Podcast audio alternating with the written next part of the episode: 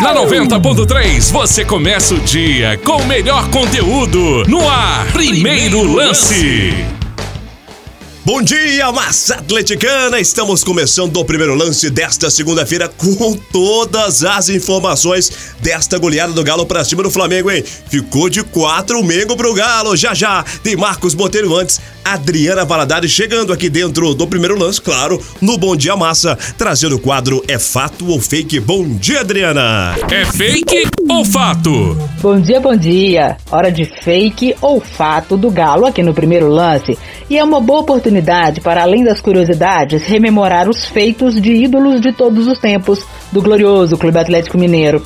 Hoje vamos destacar a história de Lucas Miranda. Destaque no Galo entre as décadas de 1940 e 1950. Já ouviu falar? Quem vem de família atleticana já deve ter ouvido sobre os feitos do jogador nas conversas com avós e avós, ou mesmo com os pais de quem já tem mais idade.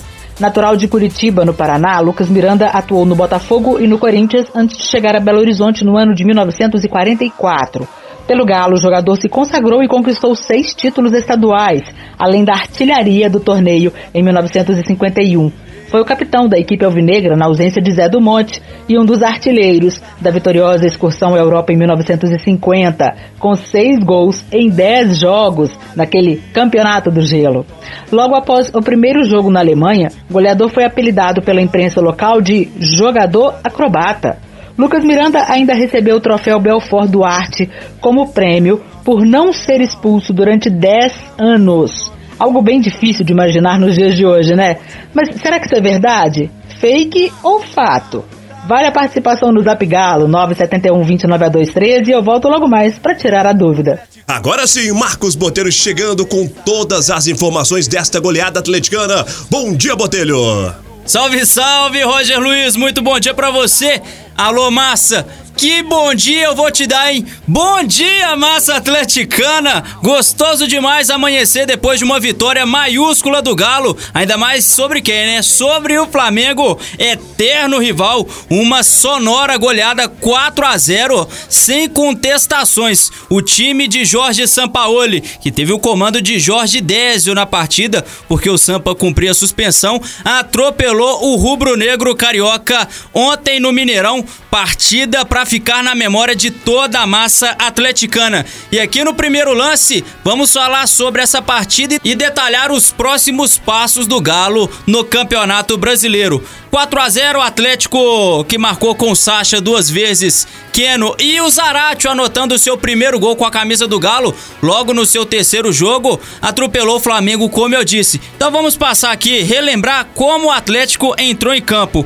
Everson foi o goleiro, muito bem o Everson, quando foi exigido, fez várias defesas maravilhosas. O Guga na lateral direita, foi um pouco melhor do que nas últimas partidas. A zaga com três zagueiros. Igor Rabelo, um dos melhores na partida, no meu ponto de vista, ao lado de Reve e Júnior Alonso. Guilherme Arana atuou pelo lado esquerdo mais uma vez, tomou cartão amarelo, está pendurado Guilherme Arana. O meio-campo teve Alan Souza e Alan Franco.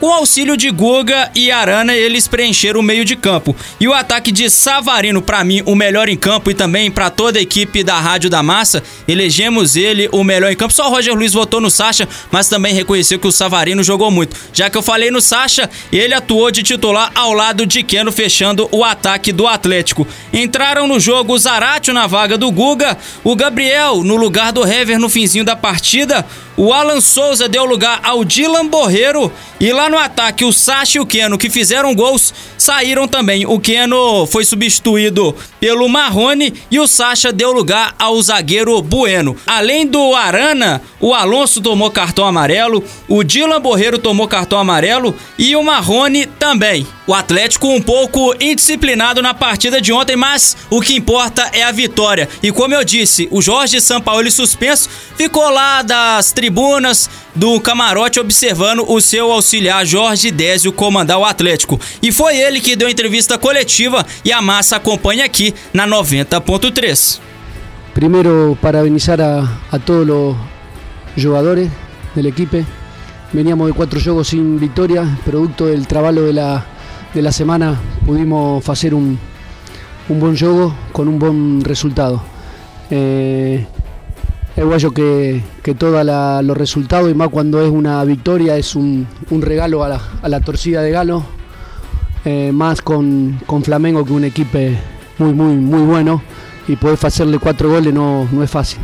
Entonces es un regalo para toda la torcida de Galo producto del trabajo de los jugadores, solamente de ellos. É, Décio, vou abrir aqui agora as perguntas para os outros jornalistas que mandaram. É, esse foi o melhor jogo do Atlético no campeonato? Eficiência ofensiva e defensiva contra um concorrente direto? Eu, eu acho que, que não. Não. É, é, quizás por la, la magnitude de, del, del rival, eh, parece que, que fue eso. Nos, después de lo, del 2-0, eh, el último, el último, los últimos minutos del primer tiempo eh, no fueron buenos, pero lo pudimos remediar ¿sí? y volvimos a tener un buen juego en el, en el, segundo, en el segundo tiempo. Eh, repito, tenemos que estar muy contentos por el rival que, que le ganamos hoy. É, quanto à mudança no esquema de jogo com três zagueiros mais precavido, foi fundamental na vitória atleticana, os três zagueiros? Sí, bueno, nosotros arrancamos con tres zagueros para poder hacer un apresado en salida de él. Eh, más después cuando él se vieron en resultado desfavorable, un 0-2, eh, soltaron más gente en ataque y producto de eso tuvieron algunos cruzamientos por izquierda. Eh, nosotros ahí trocamos para un 4-4-2 y producto de, de ese de los desprendimientos de él pudimos hacer un buen juego y hacer unas transiciones importantes. É, você falou agora há pouco que foi uma vitória, um regalo, um presente para a torcida do Galo. É, influencia o ambiente lá fora na chegada do time, a, torcida participando? Sempre, sempre, para mim, não? É, meu pensamento é que, que a torcida sempre quando alenta, eh, en los buenos momentos y en los malos momentos eh, se hacen sentir. Entonces eh, ellos también participan de, de, la victoria y la torcida de Galo que es muy buena. É, o time chega à vice-liderança e com um jogo a menos. É, essa vitória é para reacender a esperança do torcedor? Sí, este torneo brasileño es, es muy difícil, muy difícil. Acá se pierden puntos con todos los equipos, todos los equipos tienen buenos jugadores y, y estar ahí arriba eh, es, es bueno, pero hay que ir jogo a jogo solamente. É, podemos dizer que o Galo hoje jogou mais reativo do que ativo? O torcedor precisa entender que o mediatismo não pode sobrepor ao projeto de um time vencedor? Eh, más reactivo que activo. Sí. Eh, por, por, momento puede ser, pero eso eh, manifiesta inteligencia de, de, los jugadores. Hay que tratar de, de defender bien cuando no, no, tenemos la bola. Por eso dije que pudimos hacer una transición de defensa-ataque importante. Eh, algunos goles vinieron así. El de Saracho vino después de una, una transición. É, os técnicos estrangeiros se tornaram a primeira opção de muitos dirigentes brasileiros. E isso coincide com o fato do Sampaoli né, estar consolidado por aqui. Como que é fazer parte de um novo momento do futebol brasileiro? Bueno, nós quando vinimos o ano passado a Santo éramos solo, solo equipo extranjero que tenía era Santo, con no. Eh, ahora hay una apertura con, con, con técnicos eh, extranjeros. Eh, no, no, no sé cómo responder esa pregunta si es bueno o malo. Lo único que quiero decir es que acá en Brasil hay, hay muy buenos entrenadores. El fútbol brasilero siempre fue lo mejor del mundo, con técnicos brasileros. Entonces, que haya una apertura no quiere decir que, que haya una competencia. Eh, hay trabajo para todos. Sim. É, ô Jorge, é, qual que é o desafio da comissão técnica para que se mantenha o nível de concentração, é, concentração né, que o time teve hoje em partidas contra adversários menos bem colocados na tabela?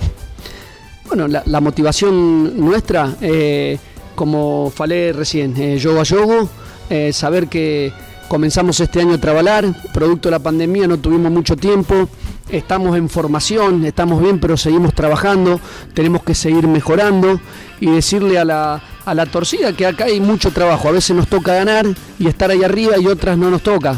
Eufaló que veníamos de cuatro juegos sin victoria y bueno, Ahora con un rival muy difícil pudimos hacer un buen juego que fue producto de la semana. Que les se queden tranquilos que trabajar siempre se trabala. A veces se consigue el objetivo y a veces no.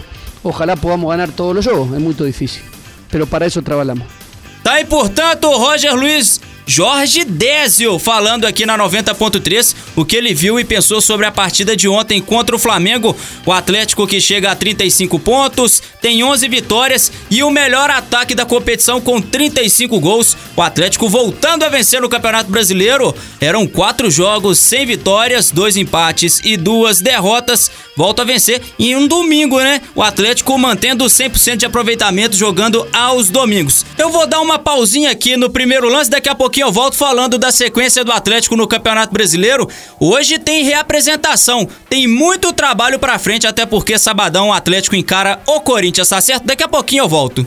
Eu quero saber agora do Galinho, Gabi Silva trazendo as informações da base atleticana, começando com o Sub-17. Bom dia! Bom dia pra você, Roger. Bom dia, massa atleticana. Segunda-feira, segunda-feira boa pra massa, porque o Atlético venceu, venceu no Sub-17, venceu no Sub-20 e também venceu no profissional. E detalhe, todas as categorias venceram por 4 gols. Sub-17 venceu por 4 a 1, Sub-20 também 4 a 1 e o profissional 4 a 0.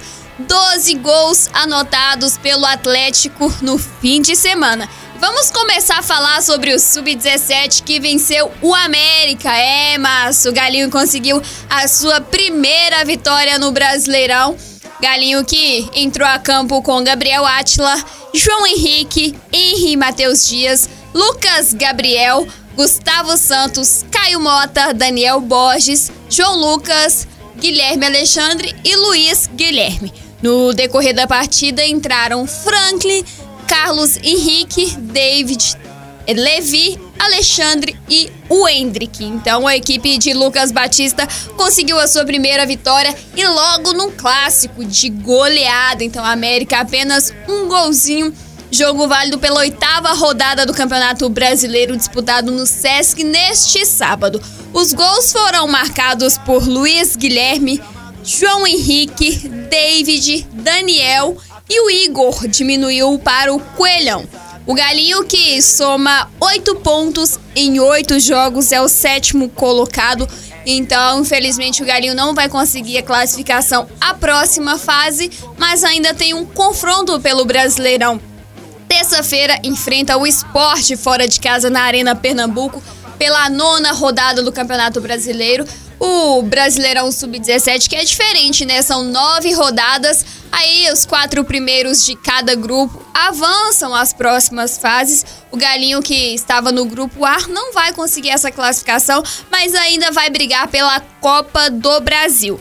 Então, massa, essas foram as informações do Sub-17 que vai em busca da sua segunda vitória consecutiva. E detalhe que neste jogo contra o Coelhão, o Juan Tanque, que trouxemos a informação da contratação, atacante, fez a sua estreia então com a camisa do Galinho. E o Sub-20, Gabi? Vamos mudar de sub-17 agora falar da equipe sub-20 que tá muito bem. O Galinho conseguiu mais uma goleada pelo Brasileirão sub-20. Dessa vez goleou o Palmeiras lá no Allianz Parque. Então, o que o profissional não fez lá dentro da casa do Palmeiras, o sub-20 foi lá, se impôs dentro de campo e meteu uma goleada para cima do Alviverde. O técnico Marcos Valadares, que levou a campo camisa de número 1 Jean, lateral direito Talisson, dupla de zaga Iago e Mikael, o Vinícius Nogueiro, lateral esquerdo, dupla de volantes Wesley e Luiz Eduardo. No meio-campo, estreia de Paulo Vitor como titular da equipe sub-20. O, no ataque, o Luciano, o Echaporã e o Guilherme Santos. O Paulo Vitor que saiu no decorrer do jogo para a entrada do Júlio César, Luciano saiu e deu lugar ao Giovani e o Guilherme Santos que saiu para a entrada de Matheus Alisson. E eu vou falar aqui quem fez os gols do Alvinegro. Adivinha quem fez dois gols na partida?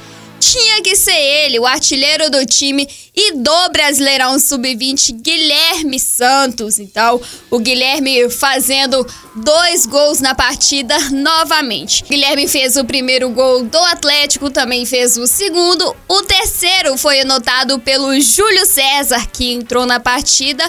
E o quarto gol do Giovani. O Giovani que deu assistência para o gol do Júlio César, fez o quarto gol do Galinho. Então o, o, Palmeiras ainda diminuiu com o Fabrício ainda no primeiro tempo, mas o Galinho dominou a partida e conseguiu fazer quatro gols, mais um saldo positivo, mais três pontos que garantiram a, o time a segunda colocação. O Galo é vice-artilheiro do brasileiro agora.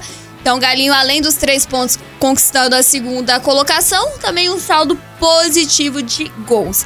O Galinho que assumiu a vice-liderança porque o Fluminense, que era o vice, perdeu na rodada e o líder continua sendo o Corinthians. A diferença de pontos são três pontos do Galo para o Corinthians e uma vitória a mais que tem o time de São Paulo. Mas o Galinho segue em busca da liderança da competição para passar para a próxima fase e passar muito bem. Vitória importantíssima para a equipe que tem pela frente agora outro confronto, mas é pela Copa do Brasil. Então o time que volta a campo nesse, nesta quinta-feira, 5 da tarde, no Sesc Venda Nova, jogo de ida da Copa do Brasil contra o Goiás. O Galo que vai tentar fazer um bom resultado em casa, porque a decisão será em Goiânia. O Galinho que passou bem pela Copa do Brasil também eliminou o Gama na primeira fase, eliminou o Bragantino na segunda fase e agora tem pela frente o Goiás. Galo que vai em busca do bicampeonato da competição. E eu volto logo mais às 5 da tarde ao lado de Roger Luiz, de Pedro Bala, Marcos Botelho, Paulo Roberto Prestes e de você, massa atleticana, e você pode participar com a gente também, 971209213. Então mande o seu zap para interagir dentro do Resenha do Galo e pode participar também nas redes sociais da rádio, todas, arroba a Rádio da Massa. Um abraço. Júlio Lazarotti, o Mundo Esportivo. Fala aí, Julião, bom dia. Bom dia, Roger Luiz, bom dia, Massa. É, e é segunda, com S de sarrafada no Flamengo. Mas vamos lá, hoje os jogos pelo mundo. Campeonato Argentino, Independiente versus Colón. Tágeres de Córdoba contra o Lanús e o Central Córdoba Santiago versus Defensa e Justiça. Pelo campeonato mexicano, o Querétaro, lembra o Querétaro que o Ronaldinho jogou lá? Pois é, enfrenta outro time aí, ó, que o atleticano conhece bem, o Tijuana. Já pelo campeonato uruguaio, Plaza Colônia recebe o Liverpool. Daqui a pouquinho eu volto com meu galo, minha vida. Até já! Já já você volta, hein?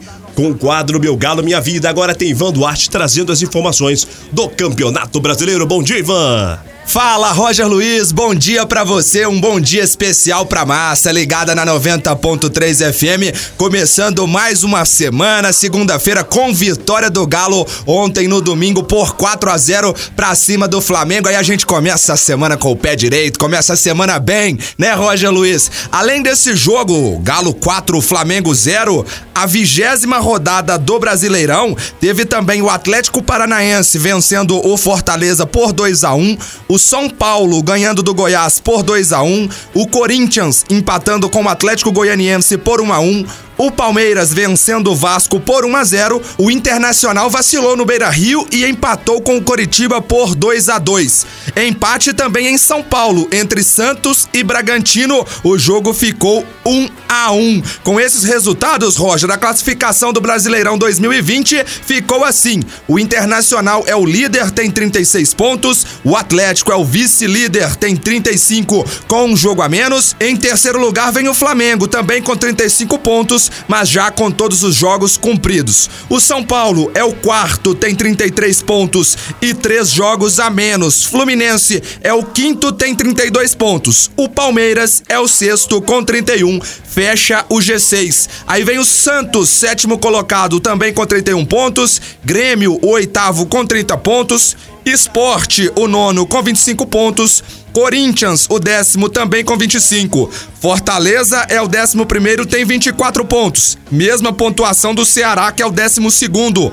O Atlético Goianiense é o décimo terceiro com 23 pontos. Acompanhado de Bahia, décimo quarto com 22. Coritiba, décimo quinto com 20. E Bragantino, décimo sexto também com 20 pontos. Abrindo a zona da degola, o G4, Botafogo é o décimo sétimo, 20 pontos. Vasco da Gama é o 18 com 19 pontos e o Atlético Paranaense, também com 19, é o 19. O lanterna da competição é o Goiás, vigésima colocação, com 12 pontos. Tá certo, Roger? Excelente semana para você e pro amigo ligado na 90.3 FM. Marcos Botelho retorna à programação 90.3, trazendo mais galo. É isso aí, Roger Luiz, voltando aqui ao primeiro lance para destacar a sequência do Galo neste Campeonato Brasileiro.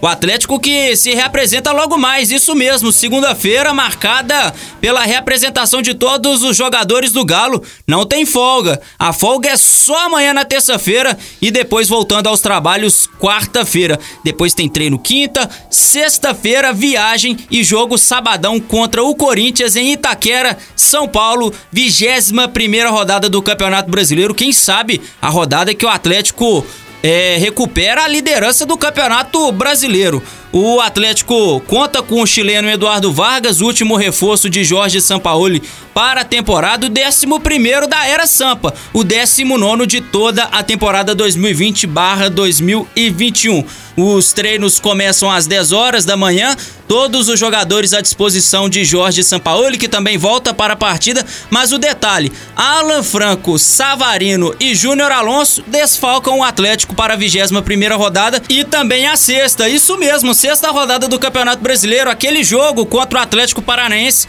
Jogo adiado foi remarcado para o dia 18, ou seja, o Atlético faz o jogo da 21 primeira rodada contra o Corinthians dia 14, sábado, 7 horas da noite e também às 7 horas da noite, mas na quarta-feira, dia 18 de novembro, entra em campo no Mineirão contra o Atlético Paranaense, jogo válido pela sexta rodada. Então, o Atlético desfalcado para estes dois compromissos de Júnior Alonso, Savarino e Alan Franco, mas o Jorge Sampaoli já pode contar com o chileno Eduardo Vargas, mas aí a parada ficou torta pro, pro gringo, hein? Porque o Sacha fez dois gols ontem contra o Flamengo. E aí, massa, mande seu palpite. Será que o Vargas já deve receber a vaga de titular ou começar aos poucos no elenco atleticano, sendo que o Sacha desencantou contra o Flamengo? Mande aí no Zap Galo no 971209213 e também participe conosco nas nossas redes sociais, arroba Rádio da Massa. A sua presença é sempre importante pra gente da 90.3, tá certo?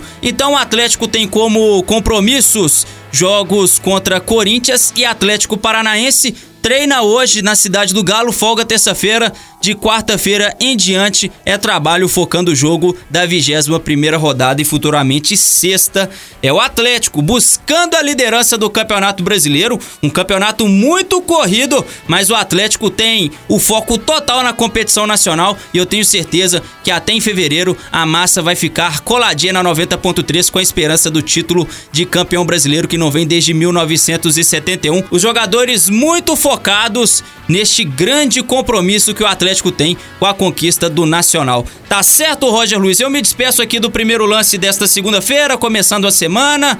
É muito bom começar a semana com vitória, leveza total, a massa acompanhando a nossa programação e a gente fazendo o melhor para agradar o nosso ouvinte, tá certo? Eu me despeço aqui do primeiro lance, volto amanhã, mas daqui a pouquinho tem Bom Dia Massa. Eu vou interagir com toda a massa atleticana. Tem na geral com a massa 11 horas e às 5 da tarde, resenha do Galo. Tô ao seu lado, né, Roger? Ao lado também de Pedro Bala, Gabi Silva, Paulo Roberto Prestes e de todos os nossos ouvintes, que é a massa atleticana. Quem será que ganhou a bola, hein? Será que teve muitos palpites de 4 a 0? Creio que sim, porque a massa sempre acredita e acreditar no galão é sempre importante, né não? Tá certo, Roger Luiz? Me despeço aqui, volto amanhã. Aquele abraço! Júlio Lazarotti, esse quadro que conquista todos, meu galo, minha vida, quer participar conosco? Mande sua história com o Atlético, engraçada, diferente, emocionante. Participe pelo Zap Galo 97129A213, DDD é o 31. Hoje é história de quem, Julião? Fala aí comigo. Gente, gente, gente. Hoje nós vamos contar a história do André, que mora em Recife, mas nasceu em Belo Horizonte e é atleticano desde o berço.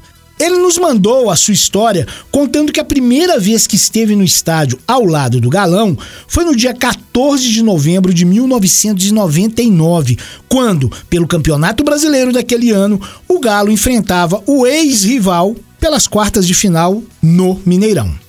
André era um dos quase 70 mil torcedores que viram o Galo, treinado por Humberto Ramos, entrar em campo com Veloso, Bruno depois Valmir, Galvão, Caçapa e Ronildo, Valdir Todinho, Galo, Belete, depois Adriano e Robert. No ataque, a gente já sabe, Marques, depois entrou Edgar e Guilherme. Com dois gols de Guilherme e dois gols de Marques, o Galo venceu a primeira partida. Na segunda, com dois gols de Guilherme e um de Adriano, o Galo despachou o time do B. E naquele dia, Santana e Rob Thomas com Smooth bombavam nas rádios.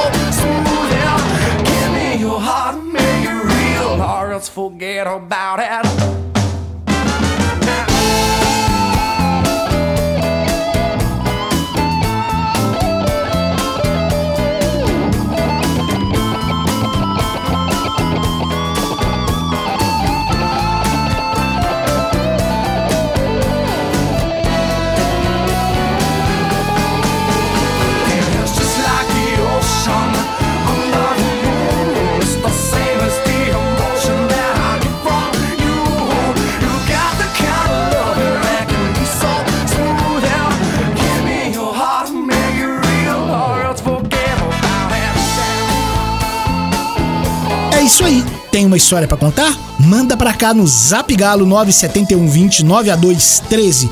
Ah, e a reprise desse programa rola a partir de uma hora da tarde no nosso site, aradiodamassa.com.br ou no Spotify. É só procurar a Rádio da Massa. Ah, lá também vocês encontram todos os programas antigos. Valeu? Até amanhã, massa! Ô pessoal, foi uma grande vitória do nosso Galo, né? Incrível como o futebol nos surpreende, né? O Galo que desta vez jogou com um sistema muito mais forte defensivamente, com três zagueiros, com dois volantes e foi efetivamente um time que botou a bola na rede. Quatro gols. Nosso ataque hoje estava redondinho, estava calibrado e o Keno, Sacha, Savarino fez um grande jogo. O Atlético se achou dentro do campo, respeitou o Flamengo, soube sofrer os momentos mais difíceis, mas se sobressaiu principalmente o sistema defensivo que estava sendo muito falho. Enfim, o Galo volta novamente aí é, a passos largos aí como um, garantindo o, o seu lugar lá em cima. Óbvio que tem muita coisa para acontecer, mas o Galo segue firme aí na competição, rumo ao título. Não estou falando que o Atlético vai ser campeão, mas eu acho que o Atlético tem time para buscar isso, diante de uma grande vitória sobre o Flamengo. Grande abraço aí a todos. Adriana Valadares com a resposta do quadro é fato ou fake? Diga aí! Tô de volta. Mais cedo eu falei que o fake ou fato é uma boa oportunidade também para rememorar feitos de ídolos de todos os tempos do nosso Clube Atlético Mineiro. Hoje a gente está destacando a história de Lucas Miranda. Ele foi destaque no Galo entre as décadas de 1940 e 1950. Quem vem de família atleticana já deve ter ouvido sobre o jogador e os feitos do atacante nas conversas com avós, avós ou mesmo com os pais de quem já tem mais idade. Natural de Curitiba, no Paraná, Lucas Miranda veio para o Atlético em 1944. Pelo Galo, o jogador se consagrou e conquistou seis títulos estaduais, além da artilharia do torneio em 1951. foi o capitão da equipe alvinegra na ausência de Zé do Monte e um dos artilheiros da vitoriosa excursão à Europa em 1950, na era do Campeonato do Gelo, com seis gols em dez jogos. Logo após o primeiro jogo na Alemanha, o goleador foi apelidado pela imprensa local de jogador acrobata. Lucas Miranda ainda recebeu o troféu Belfort Duarte como prêmio por não ter sido expulso durante 10 anos algo inimaginável nos dias de hoje, né? E é fato, viu? Verdade verdadeira. Um goleador disciplinado, considerado como artilheiro também do apagar das luzes pelos gols nos fins dos jogos, é o quinto maior artilheiro da história do Galo, com 152 gols em 258 jogos. Lucas Miranda nos deixou em 4 de dezembro de 2006, aqui na capital mineira.